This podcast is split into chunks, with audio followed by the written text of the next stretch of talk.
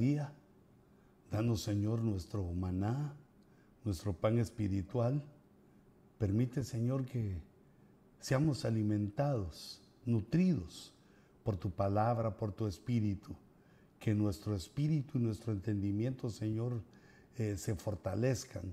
Que el hombre nuevo, la nueva criatura, la nueva creación que has hecho de nosotros, sea, Señor, visible también para la gente, para los inconversos, y que vengan a tus pies y que vengan y se rindan, Señor, ante tu presencia. Señor, yo los bendigo, bendigo a los que escuchan este programa, los bendigo en el nombre de Jesús y te ruego, Señor, que nos des la solidez de la palabra de la justicia, la vianda que tú tienes para nosotros. En el nombre de Jesús. Amén. Y amén. Hermanos, nosotros vivimos en dos mundos como cristianos. Nosotros vivimos como eh, el Israel espiritual, eh, los cristianos, el camino, como le llamaron al principio en el libro de los Hechos. Nosotros vivimos como cristianos y dice la Biblia, nos enseña el apóstol Pablo, que somos el Israel de Dios, que somos el Israel espiritual. Y eso, una de las situaciones que nos quiere decir es que, perdón, es nuestro tanto el Antiguo Testamento como el Nuevo. No es de que Dios se cerró, dejó fuera eh, a los hebreos del Antiguo Testamento y comenzó con nosotros, sino que hace una transición, llamándolos primero a ellos, hace una transición para que ellos se conviertan primero. Se utilizan los siete primeros capítulos del libro de los Hechos para insistirles en las señales y en la palabra que habían oído de Jesús, para que crean en Él y sigan el proceso que viene ahora con el Espíritu Santo. Eh, sin embargo, eh, Israel se aferró a lo que tenía y nosotros pues seguimos adelante. Nacimos de nuevo y empezamos a hacer esa nueva, nueva creación. Pero tenemos que tener cuidado con lo hebreo, porque está en una frontera en la cual eh, erróneamente ellos buscan que el Israel espiritual se convierta al Israel eh, natural o bien que se convierta al Israel nacional. Y esto pues es imposible porque nosotros somos, eh, humanamente somos otra raza. Esta raza nueva que Dios creó es, sería la cuarta raza eh, si nos ponemos en cuanto a, digamos, los tres hijos de Noé, Sem, Cam y Jafet. De eso está yendo la tierra, somos los humanos. Y la nueva raza somos los que nacimos del Espíritu por medio de Cristo. Pero Mira cómo lo explica Pablo, que es hebreo de hebreos, que es, eh, digamos, un israelita de la tribu de Benjamín, que él nos hace ver y entender esto, que ahora ya es un nuevo Israel. Y entonces dice en Romanos capítulo 3, dice, ¿cuál es entonces la ventaja del judío? ¿O cuál el beneficio de la circuncisión? No, no de realizarse la circuncisión, sino que eh, de la llamada circuncisión, que es el mundo judío. Y entonces dice, grande. ¿Cuál es la ventaja del judío? Grande. En todo sentido. Mira, ahí es eh, la parte que debemos tomar nosotros de Israel. Porque el beneficio o la ventaja es grande en todo sentido. En primer lugar, porque a ellos les han sido confiados los oráculos de Dios les han sido confiados las profecías, la palabra, el Antiguo Testamento, y lo guardaron bien, muy bien, durante siglos, durante 20 siglos o 15 siglos. Entonces, ¿qué dice? Si algunos fueron infieles, ¿acaso su infidelidad anula o anulará la fidelidad de Dios? E, eso quiere decir que Dios todavía tiene un trato con ellos, pero no es de que nosotros nos convirtamos a Israel, sino que la ventaja que tiene el judío es que a ellos les dieron los oráculos y han investigado, eh, digamos, eh, los libros del Antiguo Testamento durante siglos antes que nosotros. Entonces, digamos, en cuanto a esto vemos, eh, digamos, primero, les quería señalar, digamos, las letras, el, el alefato y principalmente la tau, porque como hemos pues visto anteriormente, como hemos estudiado anteriormente, vemos que el Señor pues nos habla por las letras y que cada letra del alefato tiene un valor numérico y tiene un orden en el alefato. La letra número 22, que tiene un valor de 400 y que es la letra tau, es eh, pues digamos la última letra del alefato, del antiguo, porque alefatos modernos tienen más letras. Y yo les ponía aquí, eh, digamos, eh, en esa en esa parte a la izquierda de la pantalla arriba, la declaración que hace Jesús. Jesús dice que es el Aleph y la Tau, eh, el Alfa y la Omega en griego. Y en hebreo, la Aleph y la Tau, y la Tau la pongo ahí como una cruz, porque que Él sea el Aleph y la Tau, la pictografía, que es una faceta más de las letras hebreas, la pictografía de Aleph es como un buey, como un toro. Bueno, buey le dice, buey lo traduce. Es un semoviente con cuernos, es un buey. Y la tau es una cruz. Y por eso abajo en blanco vemos, eh, eh, digamos, puse ahí yo la evolución de la tau, la evolución de la letra tau. Eh, dos mil años antes de Cristo era una cruz. Luego eh, mil años después empezó a hacerse una forma de X. Si la miramos en, la, en el PowerPoint, porque ahí tengo, ahí está, es una forma de X. Dice durante Ezequiel, cuando Ezequiel escribe, ponen aquí en Ezequiel porque Ezequiel es el que pone una tau, eh, es el que dice que los escribas ponen una tau en los que se lamentan por la situación eh, de la tierra. Y luego ya a finales, 400 eh, años antes de Cristo, eh, ya aparece como una, para nosotros como una especie de N, pero la pictografía es una puerta, los dinteles de una puerta, y la moderna, la actual, pues que no se diferencia mucho, eh, también es considerado así como una puerta.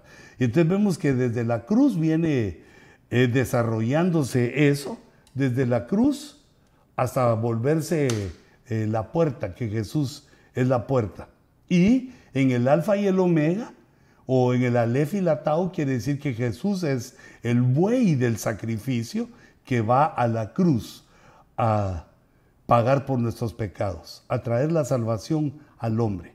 Es decir, que hay una serie de infinita de mensajes en la letra en la letra Tau, que es la que hemos estado eh, pues viendo por el año 2022, que en nuestro calendario el año 2022 es la letra Tau y pues que tiene una trascendencia tremenda eh, a, nuestro criterio, tiene una trascendencia eh, tremenda y podemos ver, digamos, en Daniel en el capítulo 9 y verso 24, en la profecía de las 70 semanas, cómo se habla de, Israel. En el verso 24 eh, nos avisa que eh, Dios le concedió por revelación del ángel Gabriel 70 semanas. Las decretó Dios. 70 semanas han sido decretadas sobre tu pueblo Israel y sobre tu santa ciudad Jerusalén. Para poner fin a la transgresión. Fíjate, e, esas 70 semanas decía que cuando se cumplieran las 70 semanas, Dios iba a eliminar la transgresión. Le puse un 1 ahí, mira. El pecado, 2. Para expiar la iniquidad, 3. Para traer justicia eterna, 4. Para sellar la visión y la profecía, 5 y 6. Eh, es decir, para sellar quiere decir para que se cumpla toda la visión y toda la profecía, para que se cumpla la palabra conforme está escrito de que ni una tilde de la escritura deja de cumplirse, eh, va a dejar de cumplirse. Primero todo se cumple y después viene el fin. Y la última, la siete, sería para ungir el lugar santo. Aquí tiene las seis porque puse visión y profecía, la puse eh, como el número cinco, pero podría ponerse diferente cada una.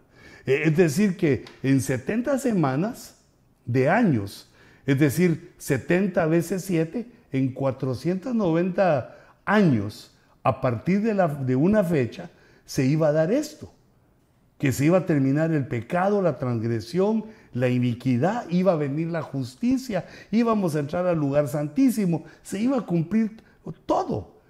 Y eso quiere decir que Dios ya tenía, digamos, un plan, un proyecto, un boceto, para que con la venida de Cristo, Israel aceptara, aunque él sabía que no iba a ser así, pero la propuesta era que Israel aceptara a Jesús y que juntamente Israel con Jesús resucitado a la cabeza, eh, conquistaran el mundo para Dios.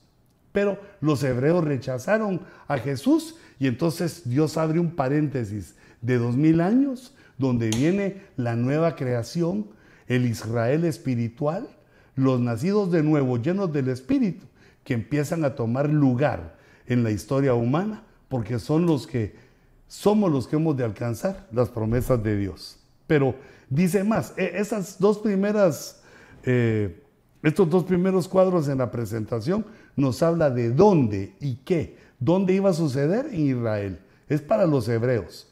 Y que iba a suceder ese evento de siete puntos.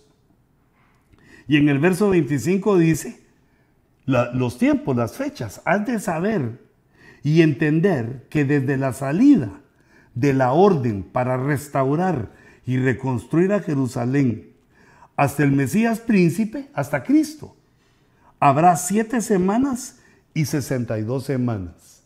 Siete y sesenta y dos dan sesenta y nueve, pero el total era setenta, quedaba una pendiente. Pero aquí nos iba a hablar de siete semanas y sesenta y dos semanas. Yo quisiera que le pusieras atención, que quedara en tu corazón Daniel 9:25, porque vamos a hablar bastante de esto eh, ahorita y en el futuro, porque Israel está, eh, digamos, discerniendo, está interpretando eh, sus profecías también para la venida de Jesús, la venida del Mesías, porque ellos ignoran que ya vino, ellos están esperando que el Mesías venga aunque ya vino, y por eso es que van a cometer el error de recibir al anticristo como el Mesías. Pero eh, fíjate, sigamos aquí. Aquí nos dice los tiempos. Desde que salga la orden para restaurar y reconstruir a Jerusalén, hasta que aparece Jesús, hasta el Mesías, Mesías príncipe, habrán siete semanas y sesenta y dos semanas. Esas son no, 7 y 62 son 69 semanas, que son 483 años. Volverá a ser edificada Jerusalén, Con, con plaza y foso, pero en tiempos de angustia. La angustia es que estaban eh, conquistados por los romanos y por una, todos los imperios gentiles los conquistaron. Verso 26. Después de las 62 semanas, si ya habían pasado siete. Después de las 62 semanas, o sea, en la semana 69, el Mesías será muerto y no tendrá nada. Ahí nos habla de la crucifixión y que Jesús no tuvo hijos, no dejó herencia, no, no, aparentemente para el mundo no dejó nada.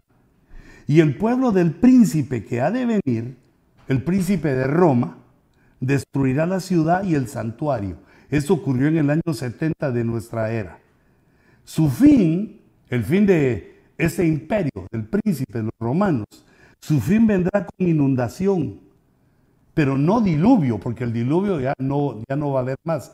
Digo el Señor, habrá inundación, aún hasta el fin habrá guerra, inundaciones y guerra. Las desolaciones están determinadas, o sea, hay más eh, desolaciones y ya están determinadas. Y luego dice en el verso 27, y él hará un pacto firme con muchos por una semana. Esa es la semana que falta, la semana 70. hará un pacto firme con muchos. Esos muchos, qué misterio, muchos. Pero vamos a procurar eh, entrar en eso, en este ojo rojo y en los que vienen. Hará un pacto firme con muchos por una semana. Pero a la mitad de la semana, o sea, cuando termina la tribulación y comienza la gran tribulación, pondrá fin al sacrificio y a la ofrenda de cereal. Es decir, se revela el anticristo ya no como un hombre de paz, sino como lo que realmente es. Entonces yo pongo aquí unos detalles. ¿Para quién es? Según el verso 24, para Israel. Y según el verso 24, ¿qué es lo que nos está diciendo? Que los eventos que van a ocurrir son para iniciar de una vez el milenio. En el verso, perdón, verso 24, en el verso 25 nos ponen los conteos y de dónde o los límites del conteo que vamos a hacer de 69 semanas. A partir de la orden, de cuando salió la orden para restaurar, hasta Jesús, 483 años, o sea, 69 semanas de años. Y luego en el verso 23 se cumple, eso es la profecía cumplida ya en la muerte y resurrección de nuestro Señor Jesucristo. Es decir, la primera venida del verbo encarnado. Porque ya el verbo había venido otras veces a la tierra, según Miqueas capítulo 1 y verso 5, donde dice que sus salidas son desde la eternidad. Desde la eternidad, que es la casa de Dios, o desde los tiempos antiguos. Desde las dos maneras se puede entender. Entonces vemos que la primera venida como el verbo encarnada, o, encarnada ocurre o está profetizado aquí en el verso 26, el Mesías será muerto. Y entonces, eh, bueno, esa es la profecía. Y quisiera mencionar eh, o verlo, eh, si me acompañas al PowerPoint, verlo, digamos, en una gráfica. esta gráfica, digamos, esta línea es la línea del tiempo. Y aquí en esa pequeña línea vertical es cuando el decreto para restaurar sale, cuando Ciro da el decreto para que se inicie la restauración de Jerusalén y, de Israel como nación. Desde que sale el decreto, eh, deben de venir, deben de venir siete años y 62 años. Siete años, dicen los estudiosos que eh, se tardaron para reedificar el templo. Y 62 años hasta la venida del Mesías príncipe. Aquí, mira, desde la primera letra que aparece a la izquierda, el decreto de restaurar, luego puse el templo, lo que se iba a restaurar primero fue el templo, y luego viene eh, el Mesías príncipe, que ahí es hasta donde llega la semana 69, con la crucifixión de nuestro Señor Jesucristo. Y luego se inicia el paréntesis de dos mil años de la iglesia. Pero recordando o regresando a ese paréntesis de Daniel 9, vemos que son dos lapsos que nos dan. Siete semanas y 62 semanas. Si nos regresamos un momentito, ahí eh, vamos a ver, aquí está, aquí lo puse, mira, son siete semanas que es eh, eh, el primer lapso que pongo ahí, de línea o vertical a línea vertical, siete años. Y luego, o perdón, siete semanas de años, que son 49 años. Y luego 62 semanas de años, que son en total 483 años. Quiere decir que desde que Ciro eh, autorizó que se reconstruyera Jerusalén hasta Jesús en la cruz debían haber ocurrido 483 años, como está matemáticamente comprobado que ocurrió. Y luego entonces Israel eh, renuncia a su privilegio y viene el paréntesis de los dos mil años de la iglesia. Que hagan su entrada triunfal, ¿verdad? ¿Para qué? Ahí aparece. Y luego de, de esos dos mil años viene la semana 70, la que dice que hará pacto con muchos. Eh, este príncipe hará pacto con muchos y a la mitad, eh, es decir, se divide en dos estos siete años y a la mitad de la tribulación se terminan las ofrendas. Eh, esta es una, perdón, esta es una, es una gráfica queriendo dejar en tu corazón esta profecía tan importante de Daniel 9, porque es una palabra que es, que es explicada por Gabriel. El ángel Gabriel, eh, como revelador, revela, le revela a Daniel, Daniel lo pone por escrito y nos lo deja. Con la continua eh, lectura y viendo los detalles de esto, vamos entendiendo lo que a principio parece eh, muy profundo, Dios nos da el entendimiento por el Espíritu para que podamos ver esta situación. Entonces eh, ya había un, plan, ya estaba plasmado el plan de Daniel 9, cómo Dios iba a, traer la restauración al hombre, y se corre por eh, dos mil años eh, este, este proyecto para comenzar en el milenio, para comenzar el reino, devolver el reino a Israel después de la guerra de Armagedón. Ahora, nosotros sabemos que los hebreos eh, miden los años de siete en siete, porque así les ordenó Dios. Y en, el, en ese ciclo sabático anterior, el ciclo sabático eh, anterior al que vivimos actualmente terminó en el 2015. Eh, yo lo pongo de una manera, bueno, quisiera que fuera, digamos, entendible, más entendible por medio de esa menorá, de esa lámpara de siete brazos, donde cada brazo tipifica un año. Pero aquí quiero poner en esa gráfica, quiero poner cuatro eventos eh, del año 2015. El año 2015 fue, eh, digamos, de septiembre de 2014 a septiembre de 2015, fue el último año del ciclo sabático anterior. Es decir, que de septiembre de 2015 a septiembre de 2016 fue el primer año del siguiente ciclo sabático, del que estamos viviendo hoy y que termina en septiembre del 2022. Termina ese ciclo sabático y eh, le doy gracias a Dios y me quedo asombrado porque me ha permitido ya con este año 2022, eh, estos 14 años de dos ciclos sabáticos, eh, investigar esto. Primero las señales en el cielo y la cercanía que tenemos al rapto. Entonces, hijito, regresame aquí a la, a la gráfica porque quiero que la miren. El, en marzo, el 20 de marzo de 2015, fue el año nuevo del año 5775 y hubo un eclipse solar eh, que se le llamó el eclipse solar de Año Nuevo. Eh, a tu derecha, en abril, el 4 de abril de 2015, cuando estaba celebrando la Pascua a Israel, hubo una luna de sangre. Fue un año en que hubo dos lunas de sangre.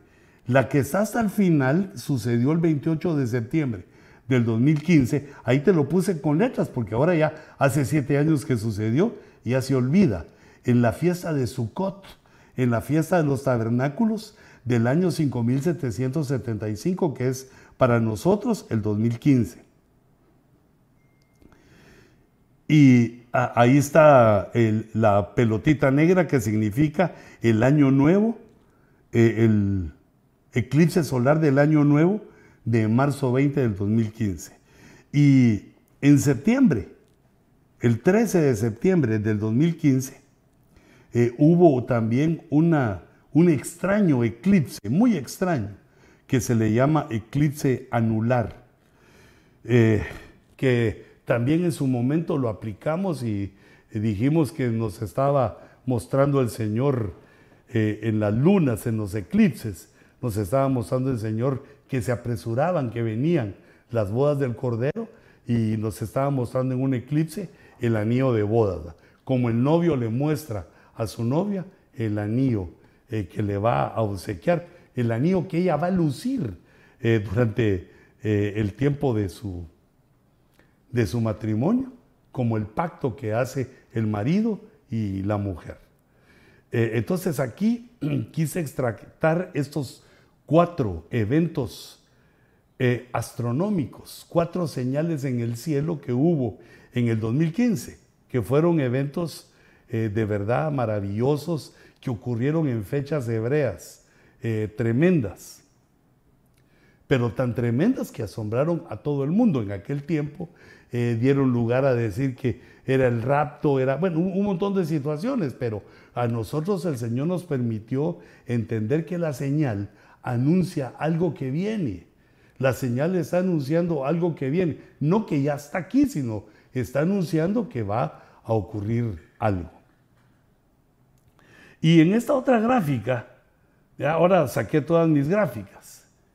Eh, esta gráfica nos muestra eh, los eh, eventos de lunas de sangre que hubo en el 2015, que fue de septiembre de 2014 a septiembre del 2015, hubo cuatro lunas de sangre que tuvieron lugar en las fiestas de Pascua y en la fiesta de tabernáculos o Sukkot que fue también una maravilla cósmica eh, que eh, atrajo la atención. Que bueno, es la misma que estamos hablando, esa maravilla fue en el año 5775 hebreo y el año 14, 2014-2015 eh, de, los, de los gentiles o de nuestra civilización.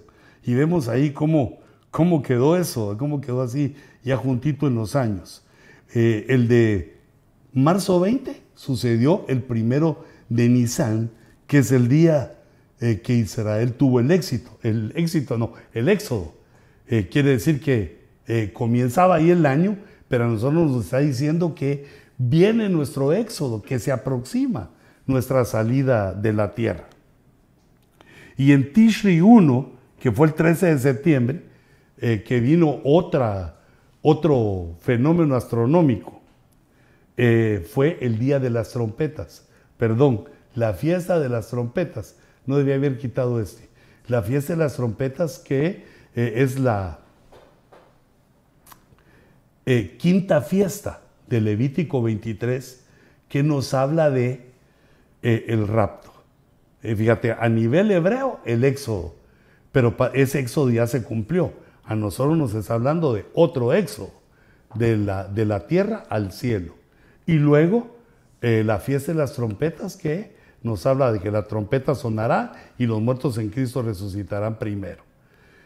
Eh, entonces vemos que el 2015 fue un año de, señal y eso se une a lo hebreo, ah, porque es lo que leímos al principio en Romanos 3, que lo hebreo nos ayuda porque a ellos les dieron los oráculos, les dieron la profecía. Entonces nosotros debemos entender que lo que ocurre con ellos es, eh, Dios nos está profetizando algo.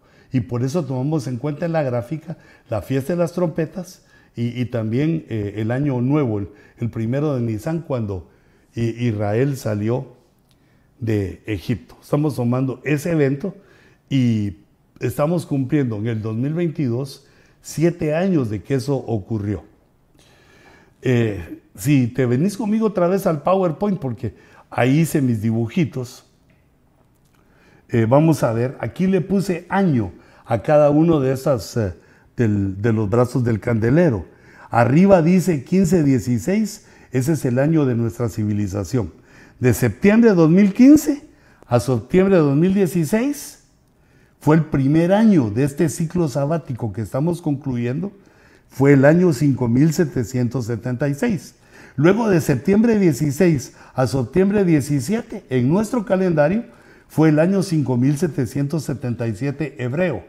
Y así el 78, el 79, 80, 81, y nosotros estamos ahorita viviendo de septiembre de 2021 hasta septiembre de 2022, que ya quedan unos pocos meses, es el año 5782. Y en estos siete años, han habido también eh, fenómenos cósmicos que pues de alguna manera se los he ido eh, digamos, eh, mostrando. Por ejemplo, en el año 2015-16 eh, hubo una luna roja que anunciaba que ese año era jubileo. Siete veces siete años, ese año se cumplía un jubileo y fue anunciado con luna de sangre y también fue anunciado con dos eclipses. otro eclipse en el 16-17 y así siguieron los fenómenos, recogiendo los fenómenos. Eh, por ejemplo, en el año 17-18 se cumplieron 50 años en Israel y hubo una superluna. En el siguiente año, en el 5779, se cumplieron 70 años de Israel. O sea que se iban cumpliendo esos años una serie de cumpleaños eh, para los hebreos. 50 años de haber tomado Jerusalén eh, como ciudad y 70 años desde 1948 de que Israel era una nación. Y eh, vemos esa superluna, una superluna sangrienta que eh, no la pudimos dejar de ver, aunque no hubo eventos cósmicos en fechas hebreas, de fiestas hebreas, como lo hubo en el anterior ciclo sabático.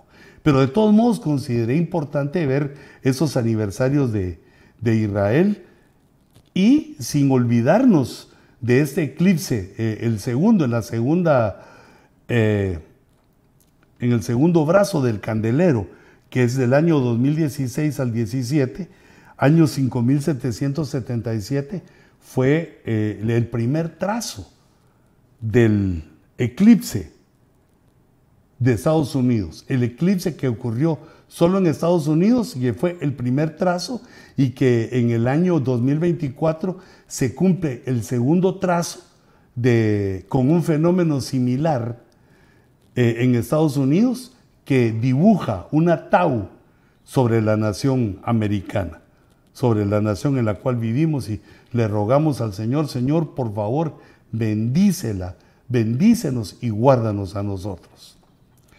Y así una serie de eventos que eh, quisiera que eh, solo pusiéramos atención a los últimos eventos.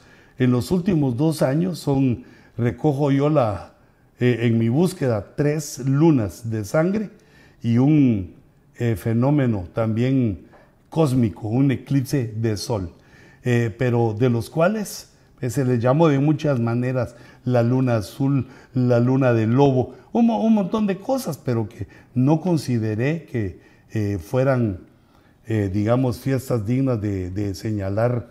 Eh, perdón si me equivoqué, pero es hasta donde me da mi discernimiento, que el Señor me ayude si falta algo que, que, decir y me revele.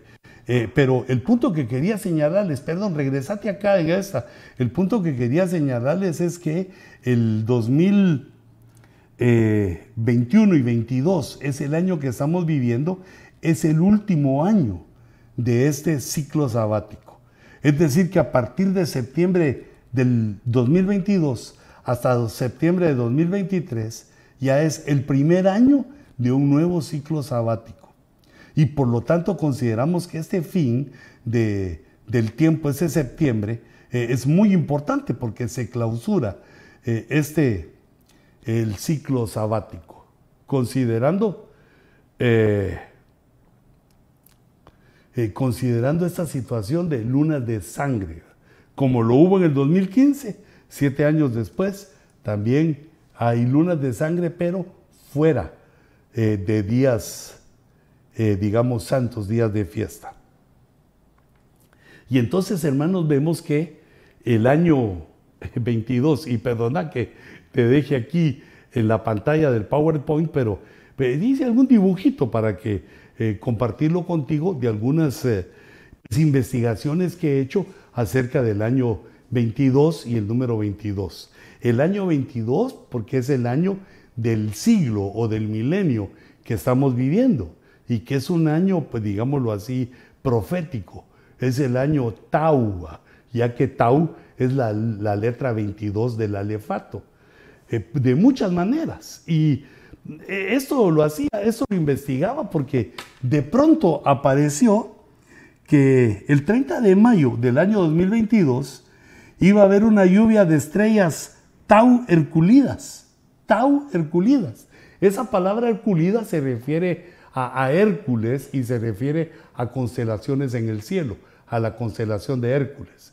Pero lo que me llamó la atención, como que me recordó otra vez eh, que estamos en un año Tau, fue que le llamaran a esa lluvia de estrellas, que por cierto acaba de suceder, eh, que le pusieron Tau.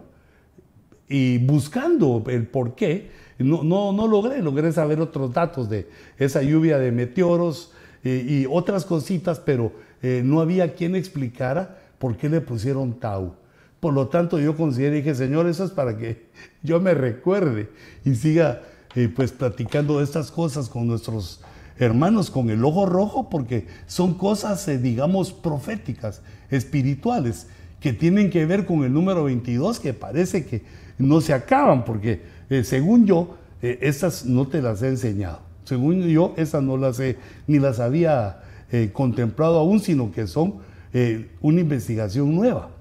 Eh, en primero, eh, esto creo que sí va, que el número 22 solo tiene dos factores.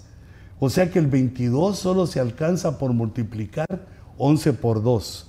22 no tiene tercera parte, ni quinta parte, ni séptima parte. No, no tiene. Solo es de multiplicar 2 por 11. Quiere decir que tiene mitad y onceava parte. Eso es lo que tiene. Entonces, si analizamos esos dos números, 2 por 11 Vemos que el 11 nos habla de purificación, nos habla de llegar a un estado de purificación y el número 2 un testimonio, como que el número 22 fuera entonces un testimonio de la purificación o como que Dios nos estuviera pidiendo la purificación para que tuviéramos un testimonio. Pero resulta, si ves ese 22, del lado izquierdo del 22 le puse un signo menos, porque el 22 tiene, eh, digamos, un significado negativo y uno positivo. El negativo sería que, eh, digamos, no da el testimonio de la purificación, sino es un testimonio de que no se ha purificado, de que no hay purificación, de que todavía se está entregado al pecado. Y entonces vemos, eh, digamos, en esta parte negativa, que el número 22 nos habla del caos, nos habla de apostasía, nos habla de desviar de la fe. Esto nos lo habla la escritura con tres reyes que tienen relación con el número 22 y que fueron extremadamente eh, nocivos. Jeroboam, dice la Biblia que gobernó 22 años. Jeroboam fue el rey que se opuso a Salomón y que arrebató a el hijo de Salomón, a Roboam, eh, diez tribus. Y él inauguró el, este ciclo hebreo, este ciclo de Israel, y dejó solo a Judá con Roboam. Este, este ciclo que comenzó Roboam, eh, se equivocó él al llenarse de envidia y para impedir que la gente bajara a Jerusalén, a Judá, queriendo separarse completamente de Roboam, un error que desagradó a Dios porque la nación debía ser, pues eh, debía ser una, no, no odiarse ni pelearse. Y entonces vemos que Jeroboam eh, puso dos becerros en Dan e impidió, prohibió que bajaran a, a Judá los hebreos los desvió de la fe. Y así también algo similar hizo Acab. Acab es el más conocido. También Acab gobernó 22 años. Tiene relación con el 22, de la impureza, de la entrega del corazón del hombre al pecado. Y en este caso Acab fue, eh, digamos, eh, seducido por eh, su esposa, por Jezabel, que queda como un ícono de la maldad queda como un ícono, un ícono del, del matriarcado que destruye no solo al hombre, sino a, la familia. Y el tercer rey malo negativo fue Amón, pero este no gobernó 22 años, sino que tenía 22 años cuando empezó a gobernar en Israel. Y su gobierno fue nefasto.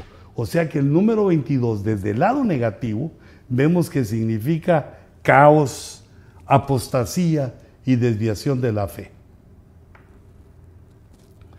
El año hebreo, mira esta, parte que acabo de sacar aquí, mira. El año hebreo en que estamos es el 5782, así como lo veíamos en las gráficas anteriores.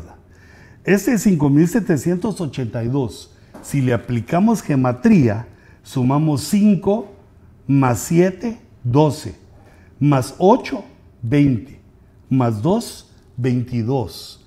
O sea que no dice que sea el año 22 en el calendario eh, hebreo, pero utilizando gematría nos lleva al 22 y eso nos da una simetría con el calendario gentil en el cual, o el calendario de nuestra civilización, porque estamos viviendo el año 2022.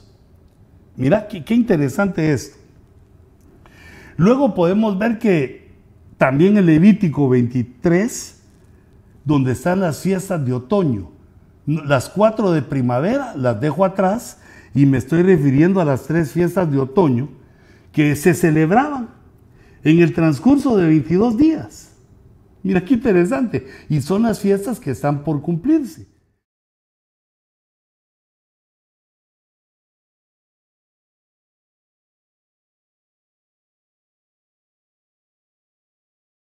Jesús se va a revelar a los, a los judíos. Se va a revelar que Él es, su hermano, aunque sea adorado por los gentiles, aunque sea adorado y el rey y Dios de la iglesia, eh, también va a revelar su identidad a los hebreos en el transcurso del hambre, en la gran tribulación. Eso también me pareció maravilloso, me pareció tau, proféticamente tau, eh, que nos traía esa, ese recuerdo de José, figura de Cristo, José que se casa con una egipcia, José y Cristo que se casa con una gentil, con la iglesia gentil, y que en lo literal, en la historia de Génesis, 22 años después, una tau después, eh, se encuentra eh, José, que es Cristo, con sus hermanos, que son los hebreos, se vuelven a encontrar y se abrazan y hay una reconciliación. Mira, qué tremendo todo lo que puede extraerse de la letra tau. Y aún hay otra cosita. Hay unos ayunos judíos destacados. Eh, mira, si no lo viste, lo, pongo aquí, mira. Ayunos judíos destacados. Eh, esto lo puse, creo que aquí. Aquí, mira, en esta. Eh, puse que los ayunos más destacados, según lo que se entiende y se ve de los hebreos, es uno que ocurre el 17 de Tamuz y el otro el 9 de Ab. Y hay 22 días de diferencia entre los dos. Ese, ese periodo es conocido como el luto judío nacional. En el calendario de los hebreos son 22 días de luto, porque marcan cuando se abrió una brecha en las murallas de Jerusalén y que ésta cayó y no solo cayó Jerusalén, ese es el punto número uno que pongo, que por eso se celebra el ayuno. Ayuna es el luto nacional porque fueron derribadas las murallas y entonces fueron conquistados. Y el punto número dos es que se terminaron, eh, fue el fin de los sacrificios en el templo. Y el punto tres que es importante para mí es que la destrucción del templo fue a manos de dos imperios. El imperio babilónico, que es el primero, es la cabeza de oro de la estatua de Daniel, y el imperio romano, que son las piernas de hierro. Lo hicieron el mismo día, solo que con 400 años de diferencia. Lo hicieron en el primero de Av, que es eh, una fecha que está entre estos dos ayunos, entre este que es un luto nacional para los hebreos. Pero eh, yo quiero atraer tu atención, es que en este luto, en esta, eh, digamos, en este ayuno nacional hebreo, hay 22 días, hay otra Tau ahí, y que se recuerda de la destrucción, del fin de los sacrificios y de los dos grandes imperios que fueron los que destruyeron. Por eso es que yo ponía aquí en mi gráfica, eh, para no poner todo eso que te puse aquí, eh, ponía aquí en esta como amarillita, hay unos judíos destacados, también tienen que ver con el 22. Solo que ese es el 22 positivo. Mira, no puede ser una casualidad que eh, las, tres fiestas de Levítico 23 de otoño eh, se realicen en 22 días. Eh, no puede ser que el ayuno nacional hebreo, tomando esas, esos dos ayunos más, más importantes o destacados, sea también una duración de, de 22 días, que el año 5700, ¿cuánto dijimos?